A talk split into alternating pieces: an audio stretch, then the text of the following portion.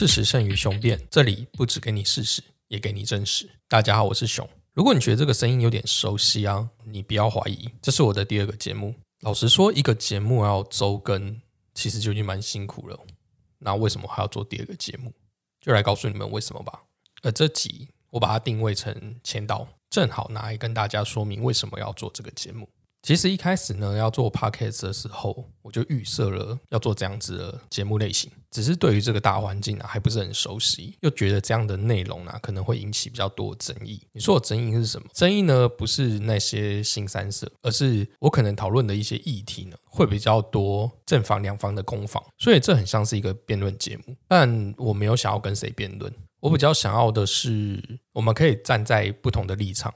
看待一件事情，有很多事情呢都可以拿来做探讨。例如说，像二零二零年末的一件大事——福安巧克力的事件。我们以这个事件来说好了，福安董座的性骚扰事件，的确对于福安这个品牌有很严重的影响。但是，福安这个品牌所做的巧克力，并不是不好的东西。可是呢，网络的风向呢，几乎一面倒的呢，支持我们应该要下架这个黑心公司的产品，不能让这样子职场。霸凌的呃行为的公司好过，大概是这样子吧。有时候变成是，我觉得会过度渲染。第一个是福安董座的行为呢，的确令人发指。可是我们要检讨是他的行为，而不是这间公司的产品。我们应该是要设法的让这个董事离开这个位置，或是让他可以经营，或是干涉这间公司的任何权利而拔除，然后换一个更好的人来管理这件事情。我觉得这对消费者。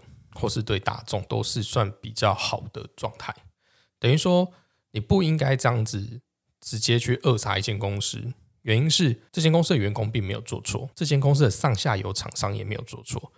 可是呢，我觉得太过于相怨，导致人整个产业链去崩坏，牺牲了太多。老实说，无关紧要的人，就像我举我自己为例好了，我的原本主频道也买了一个产品。它是金色山脉出的巧克力啤酒。那时候我买的时候，这个事件还没有爆发。可是呢，没多久，在我要发文之前，没多久，福安的事件就爆出来了。那这时候呢，我就在思考，如果我现在把这个产品抛出来，应该就会受到质疑，说我怎么可以帮助这个公司去做宣传？可是你不觉得很有趣的是，我宣传是金色山脉，而不是福安巧克力。我如果我做这样的解释的话。就有人会去质疑金色山脉为什么要用福安巧克力？我们仔细想想，福安巧克力这个事件，这些下游厂商在用它巧克力之前，根本不知道这件事情啊。也许知道的时候，他们就不会使用这间公司的产品。那既然已经做了，我想问问：假设你是金色山脉的公司，你要直接把这个产品报废掉吗？你不觉得这样才是更大的浪费吗？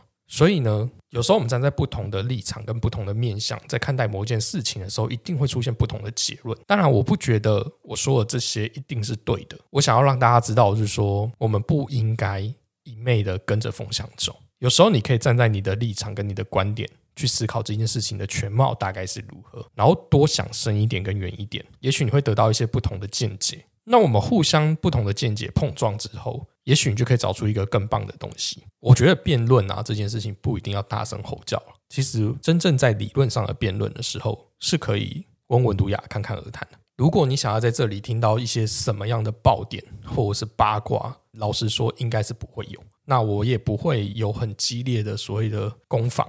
我们要的就是我会尽量找一些他观点可以跟我不一样的来宾。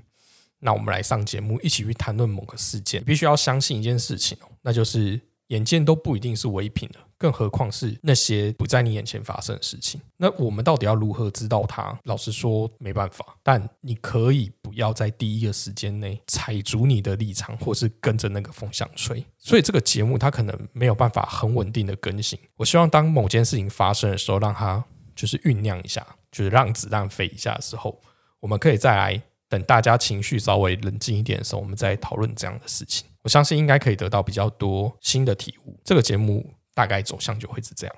我自认为，如果大家都可以这样子和平理性的坐下来讨论的时候，这个社会应该会更加的和谐。也许太美好，但我想要努力试看看。如果你支持我节目的话，就欢迎继续收听下去吧。我们下次见，拜拜。